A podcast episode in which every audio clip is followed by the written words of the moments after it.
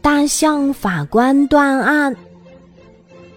一天，笨笨猪推着一车苹果出去卖，路上他看见了小兔和小花猫，就停下来和他们说话。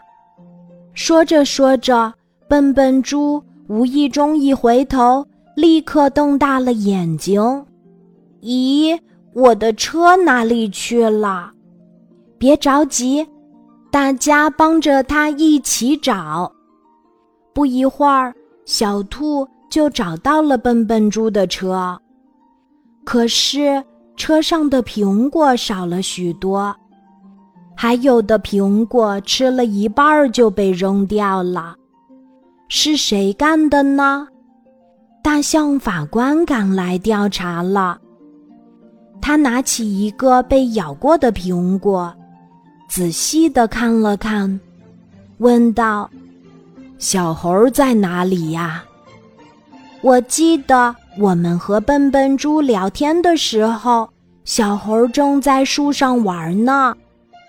小猫说：“大象法官对小猴产生了怀疑，他问刚刚赶来的小猴：‘你刚才是在树上吗？’‘是啊，可是我一直都在树上玩，怎么啦？’小猴说。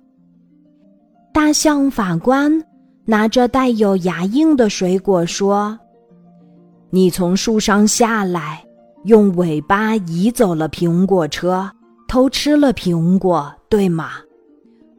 不对，不是用尾巴，是用树枝够的。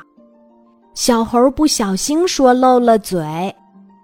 哦，大家都明白了。小猴见露馅儿了，红着脸向笨笨猪道歉：“对不起。”我以后再也不偷吃东西了。